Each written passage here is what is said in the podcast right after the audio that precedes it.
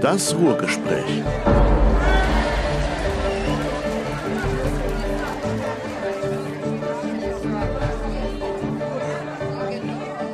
Kunst, Kultur und Kulinarik.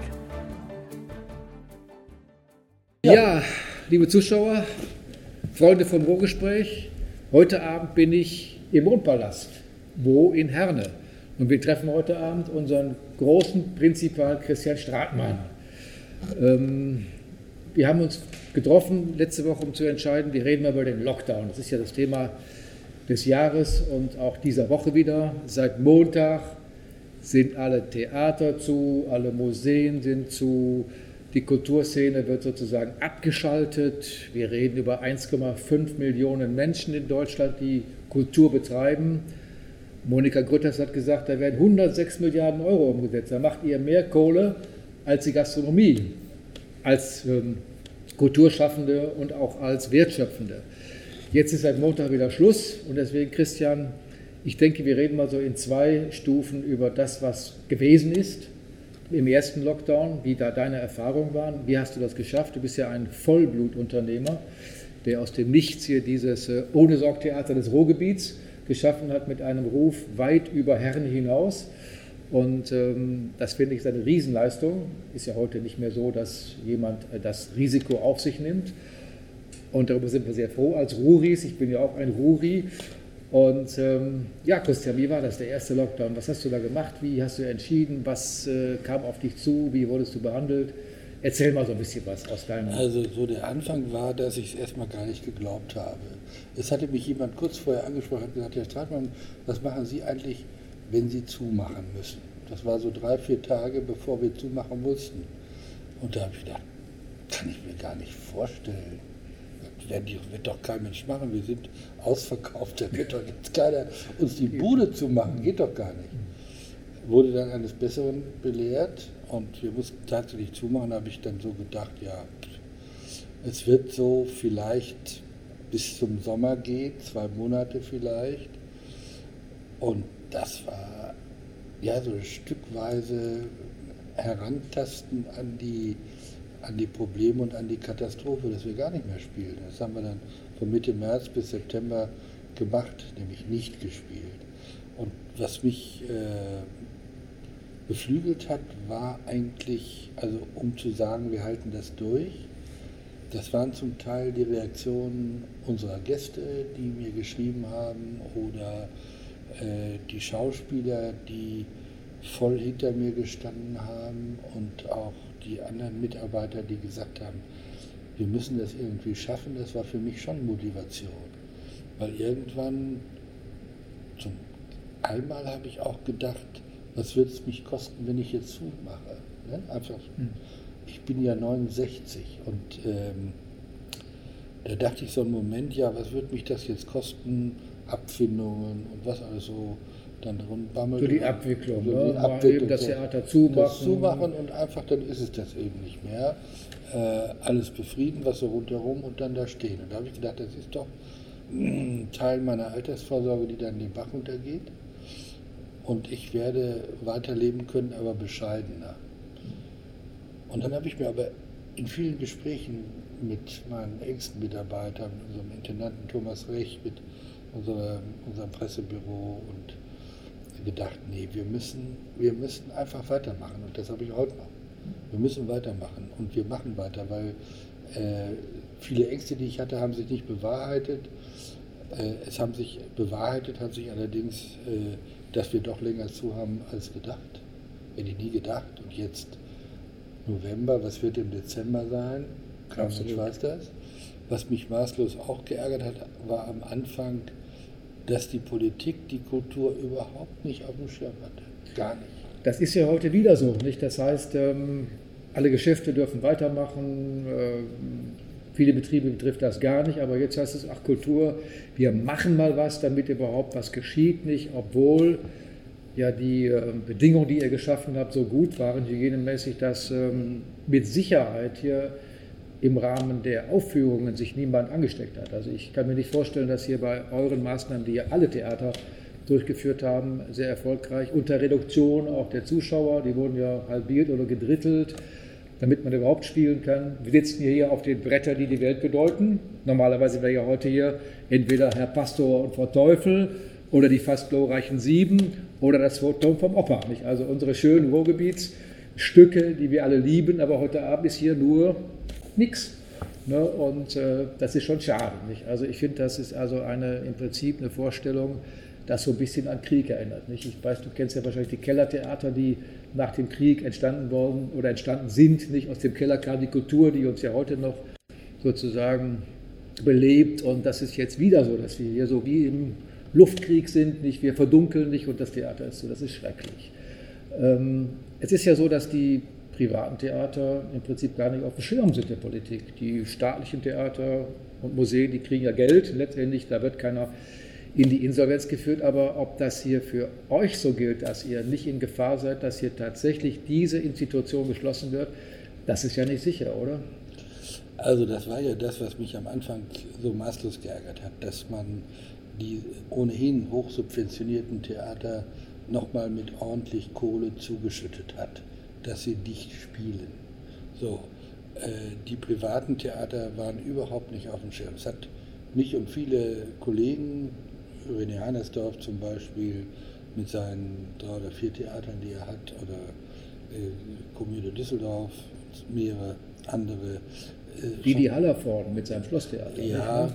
also das hat mich schon geärgert, dass die, äh, die hatten die einfach nicht auf dem Schirm. Allerdings bin ich jetzt so der Meinung, das hat sich geändert. Also in meiner Brust sind so zwei, zwei Gestalten. Das eine ist, ähm, als Unternehmer bin ich froh, dass die Politik uns entdeckt hat. Es sollen Hilfe kommen, es sind wenige da gewesen. Man muss ja sehen, ich bin seit Anfang März oder seit Mitte März ohne nennenswertes Einkommen, also ohne Eintritte. So. Äh, da, wurde, da wurde Geld aus einem anderen Fonds, aus einem Etat, der vorher schon fest war. Also da kam von, für Corona wenig. Ähm, eine große private Spende, die es dann ermöglicht hat, dass wir äh, über die erste Zeit gekommen sind beim Kampf um das Geld. So. Ähm, inzwischen ist es so, ich merke, also meine, ich will noch mal darauf zurückkommen, meine Befürchtung, die ich im März hatte, wenn wir irgendwann mal wieder öffnen können, hat uns das Publikum vergessen, ja oder nein? Und wir haben in dieser Zeit, wie viele andere Theater auch, viele Dinge gemacht, Videos gedreht, uns bemerkbar gemacht über einen eigenen Kanal. Wir haben eine Reihe Mondpalastgeflüster gemacht. Wir haben hier auf der Bühne dann zwei Abende mit ganz wenig Leuten gemacht, um äh, uns wieder in Erinnerung zu bringen. Äh, jetzt habe ich gemerkt, dass als wir im September wieder anfangen durften, unter stark reduzierter Gästezahl, äh, habe ich gemerkt, das Publikum hat das überhaupt nicht vergessen. Also der Mondpalast zumindest ist in der Region fest verwurzelt inzwischen.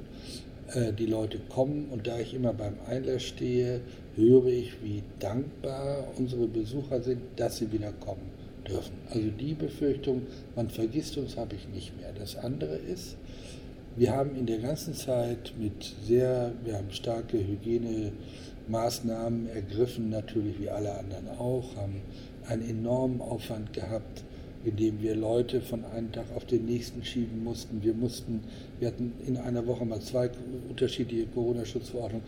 Wir mussten die Plätze versetzen, also ein enormer Aufwand.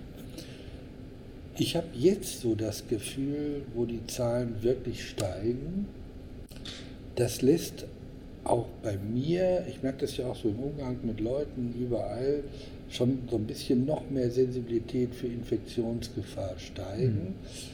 Das hat auch mit dem Ensemble zu tun. Wir haben hier zehn Leute auf der Bühne, äh, die wir ja nicht immer getestet haben oder testen mhm. können. Und ich stehe am Einlass und habe also ganz viel Kontakt, natürlich mit Maske und all sowas, aber ich gehe auch hier durchs Publikum und halte meine, meine Begrüßungsrede dass ich so denke oder auch Angst davor habe, wenn sich einer zum Beispiel von den Mitarbeitern da oder von den Künstlern hier infiziert und es würde tatsächlich, wir haben ja äh, auch im Ensemble einige ältere Künstler äh, und die würden schwer erkranken. das wäre für mich eine absolute katastrophale Vorstellung. Mhm. So wie ich immer, seitdem ich Theater mache, immer Angst vor Feuer im Theater habe und Panik. Ein anderes Feuer. Ein anderes Feuer. So denke ich jetzt so daran, äh, was wäre, wenn sich, es hat sich keiner, toi, toi, toi, aber was wäre, wenn? Das gilt auch, das gilt für alle Mitarbeiter, das gilt aber auch fürs Publikum. Ich kenne die Leute nicht, die müssen jetzt auch Maske tragen während der Vorstellung, tun die auch, und zwar ohne Murren, das hat mich sehr gefreut. Aber ich möchte die auch nicht jetzt bei so stark steigenden Zahlen äh, auch nicht ansatzweise in Gefahr sehen. Ähm, wenn es, also ich weiß, dass die Kultur ist ein Lebensmittel und wenn sie wieder voll verfügbar ist, wird sie auch wieder, äh, wird sie auch wieder als solches äh, genutzt und genossen. Wir brauchen die Kultur, das ist wichtig. Und das ist so die andere Seite. Gerade in dieser Zeit brauchen wir sie noch mehr als in anderen Zeiten. Ich habe immer gesagt, äh, unsere Gäste haben ein Recht darauf, sich gut unterhalten zu lassen von uns, wie sie es gewohnt sind. Gilt übrigens auch für die Revuepalast. Und es ist wirklich eine Katastrophe, dass wir das nicht dürfen, weil die Leute es brauchen. Auf der anderen Seite habe ich eben auch diese Infektionsängste, da kann ich mich gar nicht von freisprechen. Und wenn es ich spreche jetzt nur für den Mondpalast. Es wird andere Künstler geben, die haben andere äh, Voraussetzungen. Jetzt zum Beispiel mit der Novemberregelung Umsatz im vergangenen Jahr, da gibt es welche, die gab es im vergangenen Jahr noch gar nicht. Mhm. Also es gibt viele Grenzfälle und so. Aber ich bin jetzt, dass wir im November durchatmen und gucken, wie sich das entwickelt bei entsprechender Entschädigung, nicht so böse. Das ist ja, ich denke, dass wir langfristig und auch mittelfristig ein Problem haben mit der Angst.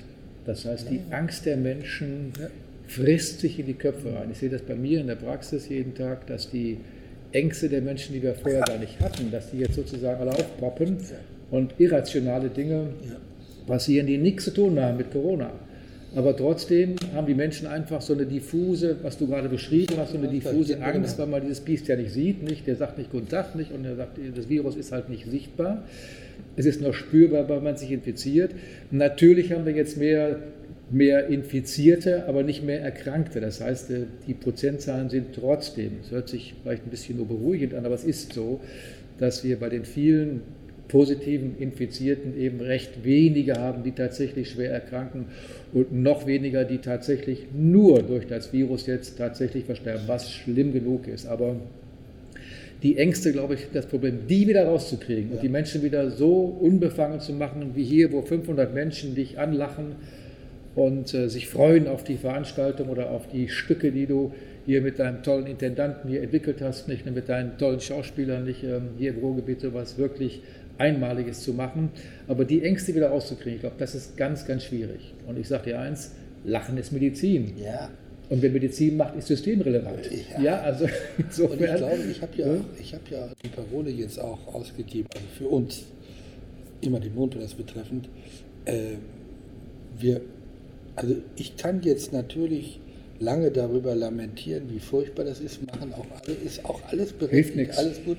Es hilft, hilft nichts. Ich muss es akzeptieren. Wir werden im November voraussichtlich, eventuell auch im Dezember, was für uns auch wirtschaftlich erstmal eine Katastrophe ist, weil das die starken Monate sind, wo wir Geld zurücklegen können für den nächsten Sommer. Speck für den nächsten, nächsten Sommer. Sommer. So, das können wir jetzt wahrscheinlich nicht, man weiß es nicht. Aber es ist erstmal eine Vorstellung, die da ist. Ich muss es akzeptieren, weil mir bleibt nichts anderes übrig. Ich kann mit der Politik, das haben wir ja versucht auf allen Ebenen, vom Deutschen Bühnenverein, überall, alle sind aktiv geworden. Wir haben gesagt, wie kann das sein, dass die ausgeschlossen werden, also das Abwägen von denen zu denen und so weiter. Es bringt mich jetzt praktisch aus der Situation, dass ich nicht spielen kann, nicht raus. Natürlich nicht, so. aber ich kann mir nur vorstellen, dass hier ein gewisser Aktionismus entstanden ist aufgrund des Druckes, ja. den die Politik hat. Jetzt wen nehmen wir jetzt mal raus? Kultur, die werden ja. am wenigsten meckern, nicht, nicht, oder da haben wir die wenigsten Widerstände ja. zu erwarten und das versteht auch jeder, weil Kultur ist ja irgendwo dann doch nicht wichtig, ne, wenn man das gesamtgesellschaftliche Leben sieht, was aber nicht stimmt. Nicht? Und jetzt merken sie, huch, wir haben was gemacht, nicht? Äh, wir haben da einen schlafenden Riesen geweckt, nämlich 1,5 Millionen Menschen 100 Millionen Euro, 100 Milliarden Euro Umsatz, das ist ja eine Nummer, nicht nur? Und ihr seid ja keine winzige Größe, nicht, sondern ihr seid ein Wirtschaftsfaktor, Ja. ein Gesellschaftsfaktor, nicht ein kultureller Faktor. Ihr habt was mit Bildung zu tun, mit Unterhaltung zu tun. Und das wegzubeamen, einfach aus, rauszuschneiden aus dem gesellschaftlichen Leben, ist, glaube ich, ganz schwer zu ertragen. Ganz schwer, ja. Ganz schwer, schwer zu Wobei ertragen. ich schon jetzt so in der letzten Zeit, man merkt es ja auch, nachdem sie wach geworden sind, ähm, es geht auch vielen und auch uns natürlich auch um die, was du gerade richtig gesagt hast, um die Wertschätzung dessen, was wir machen. Wir sind eben nicht nur also Kultur mit äh, Kultur mit Freizeiteinrichtungen, also mit dem Moviepark in Bottrop zum Beispiel auch gut, aber das gleichzusetzen ist sicherlich ein bisschen kurz gegriffen. Ne? Richtig, ja. So ein bisschen kurz gegriffen. Und das hat natürlich viele Kulturschaffende und auch uns hier geärgert, dass man keine Wertschätzung der Kultur entgegennimmt, wie du es gerade gesagt hast, naja gut, äh, dann ist es das eben nicht. Ne? So wichtig sind dann schon mal die Pizzeria an der Ecke, aber so Theater und Kinos, da Gott wer. So, ich glaube, da hat es aber einen Wandel gegeben, zumindest jetzt erkenne ich das so. Ähm, was ich positiv finde, ich habe ja auch in unserer, also in meiner Partei darum gekämpft ähm, und habe mich gewundert, dass darum gekämpft werden muss, dass das einsehbar ist, dass Kultur ein Lebensmittel ist. Nichtsdestoweniger bin ich in der Situation. So, jetzt stehen meine Mitarbeiter da, ich stehe selbst natürlich auch da und alles mal die Künstler und die Gäste. Wie gehen wir jetzt damit um? So. Richtig. Und ich habe für uns mit Mitarbeitern, zunächst mal natürlich mit mir, auch entschieden, erstens, wir werden mit allen Mitteln durchhalten, wie es geht. So, also es muss, wir werden alles daran setzen, dass wir, dass der Mondpalast aus und auch der Revuepalast, dass die aus dieser Krise rauskommen. Punkt eins. Das muss das oberste Ziel sein. Also ich muss gucken, dass wir die Kohle irgendwie zusammenkriegen. Das und, und Kosten, ich weiß es nicht. Das ist Punkt eins. Punkt zwei. Wenn wir es akzeptieren, dass wir nicht spielen können, können wir uns in die Ecke schmeißen und heulen. Wir können aber auch gucken, schaffen wir es mit unserer Art. Also wir sind zuständig für Komödien. Komödien ist, das wird dir jeder äh, bestätigen, eine, ein sehr schweres, anspruchsvolles Fach. Aber wir sind für Komödien, wir sind für intelligente Komödien zuständig. Das heißt, wir sind auch dafür zuständig, dass den Leuten ein Lächeln durchs Gesicht geht und es bei ihnen im Kopf was passiert. Und das und so werden wir jetzt unsere Aktionen, die wir machen, bis Weihnachten oder darüber hinaus, man weiß es nicht, vielleicht können wir auch im Dezember wieder spielen, man weiß nicht. Auf jeden Fall werden wir damit jetzt humorvoll umgehen. Nicht mit Corona, sondern mit der Theaterschließung. Weil Corona ist für mich so abgefrühstückt als Gefahr wie für alle anderen. Wir sind Absolut, der Gefahr ja. ausgegangen. Da gibt es auch keine Diskussion darüber, das Ding ist da. Da wird es Erkrankungen geben, weniger wahrscheinlich, wie du gesagt hast. Es ist, es ist noch nicht diese Katastrophe, Gott sei Dank, von der alle befürchtet haben. Das lasse ich jetzt mal außen vor, sondern wie geht der Mondpalast damit um, dass er geschlossen ist? So, da spricht der Unternehmer, der eben nicht jetzt rumnörgelt und immer nur schreit nach staatlichen Hilfen, die aber kommen müssen. Kommen- Ihr ja. seid ja quasi enteignet. Ja. Du bist ja quasi ja, enteignet in deiner Tätigkeit als freier Unternehmer, abhängig von Einnahmen durch Tickets verkaufen und durch Catering und alles das, was drumherum noch so sich abspielt. Also ihr braucht ja äh, einen gewissen Sockel nicht, um alles zu bezahlen. Und ich weiß selber als, bin ja selber aktiv und unternehmerisch tätig, nicht, ähm, was das bedeutet, eben Personal auch äh, zu halten. Deswegen meine Frage, ein Schauspieler, der nicht spielen kann, der ist doch sozusagen auch äh, in einer anderen Verfassung als jemand, der jetzt jede Woche oder jeden Tag auf der Bühne Natürlich, steht. das Nicht? ist auch psychisch, nicht? Der, Natürlich. er verlernt ja auch vielleicht sein Geschäft, denn man muss auch Schauspielen trainieren. Nicht? Man kann das nicht äh, abstellen und wieder nach ein paar Monaten anstellen. Also Sie müssen ja auch die Begegnung mit dem Publikum haben. Sie müssen äh, auch Ihre Sprechtätigkeiten auch trainieren. Wie macht ihr das denn jetzt im Lockdown? Also da bin ich sehr froh, dass ähm, wir ein Ensemble haben, was, was wir schon zum, mit, in einigen Teilen mit, mit Mitarbeitern, die schon seit 15 Jahren im Mondpalast tätig sind. Ich glaube, die, die jüngsten, die, die die jüngste Zugehörigkeit betrifft vielleicht zehn Jahre oder neun oder acht Jahre, das sagen bei den ganz Jungen. Also wir haben eine sehr starke Bindung unserer Schauspieler zum Mondpalast. Äh, wir sind künstlerisch mit unserem Intendanten gut aufgestellt, aber da hast du vollkommen recht, der mir sagt, es ist für mich eine schwierige Zeit, weil ich kann nicht kreativ sein. Ich kann nicht das, was, was ich machen möchte, Regie zu führen, Ideen zu entwickeln für diese Dinge, das kann ich nicht machen, das macht mich fertig. Damit müssen wir auch fertig werden.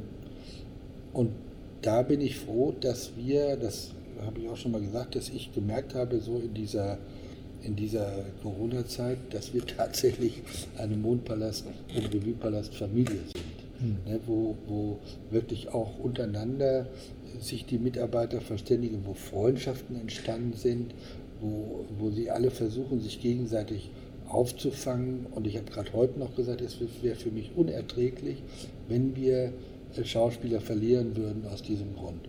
Und ich gebe alles drum, dass wir sie nicht verlieren, mhm. dass, wir, äh, dass wir zusammenhalten, dass da hat jede Abteilung, also auch das Büro, die Mitarbeiter im Büro, die künstlerische Abteilung wird von den Intendanten zusammengehalten und wir alle zusammen haben uns in dieser Zeit als große Familie tatsächlich begriffen. Wir haben hier in diesem Saal mit großen Abständen unsere Besprechungen geführt mit allen Schauspielern. Und das war für mich auch so eine Atmosphäre, wo ich dachte, wow, tolle Geschichte. Und das werde ich mir durch Corona nicht kaputt machen lassen. Toll. Und ähm, ich denke auch, dass ähm, die Schließung der Theater und der Museen, das wird nicht in der Form durchführbar sein und auch nicht durchzuhalten sein. Das ist unvorstellbar. Und ich bin sicher jetzt durch diesen Wake-up, sage ich mal, nicht, dass jetzt die Kultur aufgestanden ist und man sieht es ja jeden Tag, wer alles jetzt protestiert. Die Museumsdirektoren sind äh, empört nicht und haben sich zusammengeschlossen. Äh, dann Schauspieler aus München, nicht berühmte mit berühmten Namen wie Mario Adolf von Senterberger, die alle aufstehen und sagen, seid ihr wahnsinnig, ihr könnt uns doch nicht hier sozusagen Wochen und Monate lang einfach ausschließen von unserer Arbeit. Das ist ja Arbeit ist ja kein, kein, kein Vermögen. Es ist ja nicht schwerer, als jemanden zum Lachen zu bringen. Nicht, nicht? Das ist eine sehr schwere und harte Arbeit. Ich bewundere das, wer das kann. Du gehörst ja dazu, das zu können. Nicht? Ich mache zumindest mal und, Ja, nicht, aber äh, ich denke, ähm, dass die Theater erhalten bleiben müssen. Das Schlimmste, was ich mir vorstellen kann, ist, man redet ja auch davon, oder man befürchtete, dass eben Insolvenzen stattfinden. Natürlich bei denen, die nicht am Tropf des äh, Staatssäckels hängen. Ihr hängt zwar ihr kriegt ja Geld nicht, auch die Solo-Selbstständigen bekommen ja wohl ähm, Geld, aber in welcher Form und ob das reicht, das wissen wir nicht. Ähm, es gibt noch keine entsprechende Bestimmung, aber ich kann nur hoffen, dass das alles gut ausgeht. Aber ich wiederhole mich, ich glaube, dieser Schock, dieses Coronavirus wird noch Jahre hinaus in den Köpfen der Menschen stecken. Ja. Um das wieder rauszupusten, ich glaube, das kriegt man am besten hin, wenn ihr mal spielt und den Leuten im Prinzip mal die Gedanken aus und dem Kopf ja, pustet. Ja, ich denke ja auch so darüber nach, was wir alles so vorhatten. Also erstens hatten wir einen grandiosen Lauf bis März, also viele Gäste, ausverkauftes Haus, Punkt. Äh, wir hatten Pläne für Tourneen, wir waren gerade dabei, ein zweites Ensemble äh, zu schaffen, um unsere Komödien, die von auswärts verlangt werden. Wir haben ja so ein paar Orte, die uns immer wieder anfragen, einfach in größerer Form zu befrieden. Das war, stand alles so auf unserer Agenda. Und wenn wir in der Zeit, in der wir normalerweise das meiste Geld einnehmen können, dass wir da nicht spielen können, ist eine absolute Katastrophe. Das heißt also der Sommer, aber ich habe es jetzt für mich akzeptiert. Du hast eben vom Krieg gesprochen und den Kellertheatern. Ich habe es einfach für mich jetzt akzeptiert, es ist jetzt so, ich habe auch für mich, wie jeder andere auch, so seine Pläne für das Jahr gehabt, wo man Erfolg haben könnte. Und wir waren, ich denke oft an unsere Silvestervorstellung im Revue-Palast, wo eine Riesenstimmung war, was wird dieses Jahr bringen, es wird wunderbar und so. Ist eben nicht so. Äh, das geht ja nun allen so. Ich weiß doch immer, wie wir gesagt haben, naja, also das und das, da muss schon der Himmel einstürzen. Ja, der ist jetzt eingestürzt. Natürlich. Ne? Der ist jetzt eingestürzt und es hilft trotzdem nichts.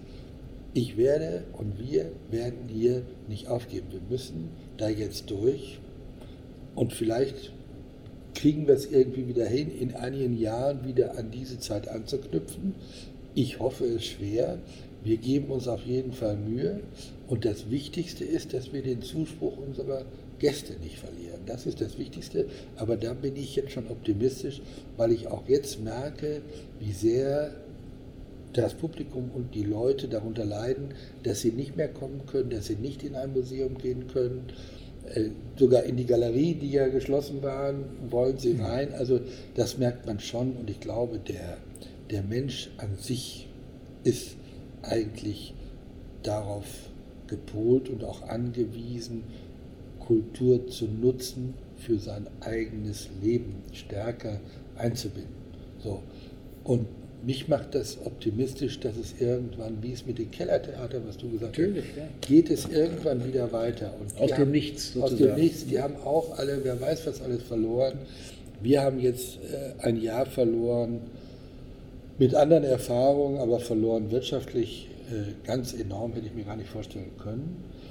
Äh, ich bin aber auch nicht damals angetreten, um Subventionen zu erhalten. Das hilft mir damit besser umzu- umzugehen als subventionierte Leute. Ne? Also ich bin ja nicht angetreten, ich bin immer dafür angetreten, mit diesem Unternehmen auch Gewinne zu erwirtschaften, um sie zu investieren. So im Moment kann ich keine Gewinne erwarten und kann eben auch erstmal nichts investieren. Ich kann jetzt eben nicht sagen, wie wir es sonst gemacht hätten, wir werden im Januar oder Februar wieder eine neue Komödie auf den Weg bringen. Geht nicht. Ich kann nicht investieren, dafür fehlt mir die Kohle. Und das heißt aber nicht, dass wir jetzt sagen, wir machen nichts mehr. Nee, wir machen was. Wir gehen, wir versuchen jetzt mit dieser Situation umzugehen, aber für uns entsprechend möglichst mit Humor. Also möglichst, dass wir, also wir haben jetzt so ein paar Sachen so. Schwarzer Humor. Ja, so ein paar Sachen entwickelt, was können wir machen, um die Gäste äh, zu unterhalten, weiter mit, mit, was können wir tun, was können wir ihnen bieten, äh, auch haptisch bieten. Ähm, da ist uns eine Menge zu eingefallen und die Leute können gespannt sein, wie der Mondpalast entsprechend seines, seiner Aufgabe für intelligente Unterhaltung zu sorgen und äh, für, ich sag mal, Kultur zu sorgen, werden die Leute gespannt sein dürfen, was uns da noch einfällt. Und wir werden einfach mit der Mondpalastschließung versuchen, humorvoll umzugehen, weil es bleibt uns nicht Nein, anders.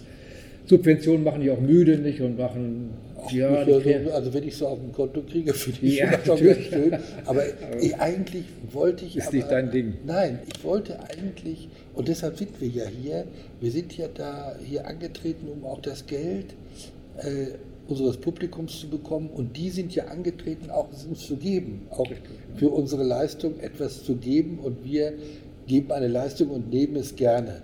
Und Geld zu nehmen ohne Leistung, ähm, da mag sich der eine oder andere in diesem Staat daran gewöhnt haben. Für mich ist es neu. Richtig. Und ich muss ehrlich sagen, ich hätte lieber, lieber das Geld von den Leuten. Aber letztendlich, wie gesagt, ich muss praktisch damit umgehen. Und wir versuchen das jetzt. Christian, zum Schluss. Ähm, was würdest du der Politik vorschlagen? Berlin entscheidet ja jetzt nicht mit Orte der Mufti nicht und sagt, wir machen jetzt Schluss einen Monat lang. Drei Tage vorher wird Bescheid gesagt. Was würdest du jetzt sagen nach Berlin? Deine Vorstellung, wie Kultur in Zukunft unter Corona-Bedingungen gestaltet werden können? Sollen wir wieder einen Lockdown machen im nächsten Jahr, im März, wenn die Zahlen wieder hochgehen, nachdem sie vielleicht runtergegangen sind, im nächsten Winter wieder, weil das Virus verschwindet nicht, wir können es auch nicht eindämmen, das ist da, wir müssen es nur schützen vor. Nicht? Wir müssen versuchen, eben uns nicht anzustecken, was du ja vorhin gesagt hast. Hast du einen Tipp für Berlin, wie, wie die Kultur in Zukunft äh, behandelt ja, werden sie, soll? Sie einfach äh, entsprechend ihres Wertes auch zu schätzen und das nicht zu vergessen. Hm. Äh, abgesehen von den vielen Menschen, die in der Kultur arbeiten und ihr Geld verdienen. Aber die Gesellschaft an sich, für die ist Kultur ganz wichtig, denn das ist ein Stützpfeiler unserer Demokratie. Und das äh, sollte man nicht vergessen. Und das hoffe ich, dass sie das nicht tun. Weil sonst bricht die Gesellschaft auseinander. Das finde ich gar nicht gut. Das wollen wir nicht. Und Christian, vielen Dank, das war ein schönes Schlusswort. Der Mond in Wanne Eickel darf nicht untergehen. Nein, und der scheint ja überall. Richtig. Egal wo, es ist immer der Mond von Wanne Der Eickel. Mond von Wanne Eickel, der ist Von überall. Wanne Eickel. Und wir freuen uns darunter. Und ähm, wie gesagt, wir machen weiter nach besten allen Regeln der Kunst und wir, wir werden das schaffen. Prima. Liebe Zuschauer, ich danke Ihnen für oder dir für dieses Gespräch Ich heute danke. Abend hier Ich auf danke. den Brettern, die die Welt bedeuten, auf einer leeren Bühne. Sieht ja nicht so toll aus jetzt ohne deine schöne Dekoration, aber es ist so, wie es ist. Aber die Bretter sind da. Die Bretter sind da und die werden auch nicht verschwinden Nein. und die werden auch uns erhalten bleiben, damit wir in Zukunft wieder schöne, neue Ruhrgebietskomödien zu sehen bekommen, zu hören bekommen, damit wir Genau. mal wieder ordentlich lachen können. Vielen Dank, alles Gute, Dankeschön. Dankeschön. Das Ruhrgespräch.